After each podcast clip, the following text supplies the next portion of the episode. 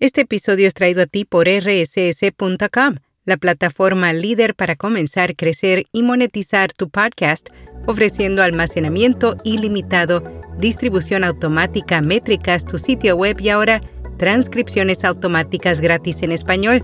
Cámbiate hoy y usa el código RSS 2023 para obtener 30 días gratis. Detalles en las notas. Notipod hoy un resumen diario de las tendencias del podcasting.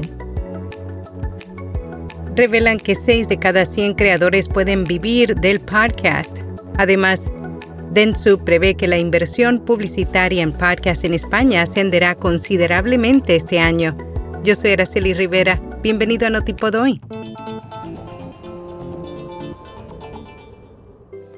Según el informe anual del Observatorio de iBox, en el que se analiza el estado de la creación de podcasts en español, solo un 6,8% de los podcasters logra generar suficientes ingresos como para vivir de ello.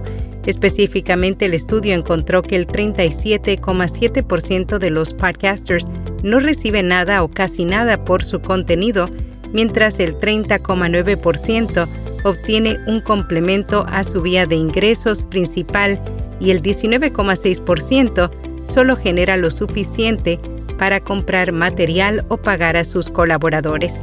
Quienes logran sacar ingresos de su podcast lo hacen en su mayoría con apoyo directo de su audiencia, seguido de los podcasts de suscripción y los patrocinios y las acciones de branded content.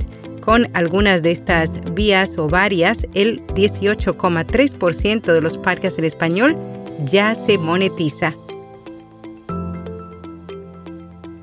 Dentsu prevé que la inversión publicitaria en parques en España ascenderá considerablemente este año.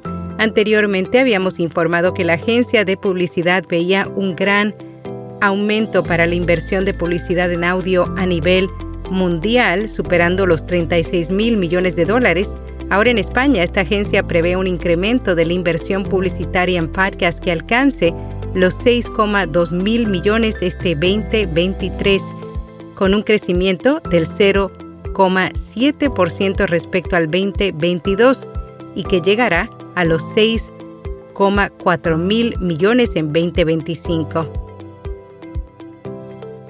Sounder se asocia con FlightPath para ayudar a los productores de podcasts a hacer crecer sus negocios. Con esta asociación, los podcasters y las marcas que utilizan Sounder obtendrán acceso a las herramientas de pronóstico de FlightPath incluida una vista de nueve meses que promete brindarles datos en tiempo real de inventario de podcasts en todas las plataformas compatibles. Podcast vs. YouTube. El blog Bully Inside publicó un artículo en el que compara ambas plataformas, todo con el objetivo que sus lectores elijan el sitio correcto al crear contenido.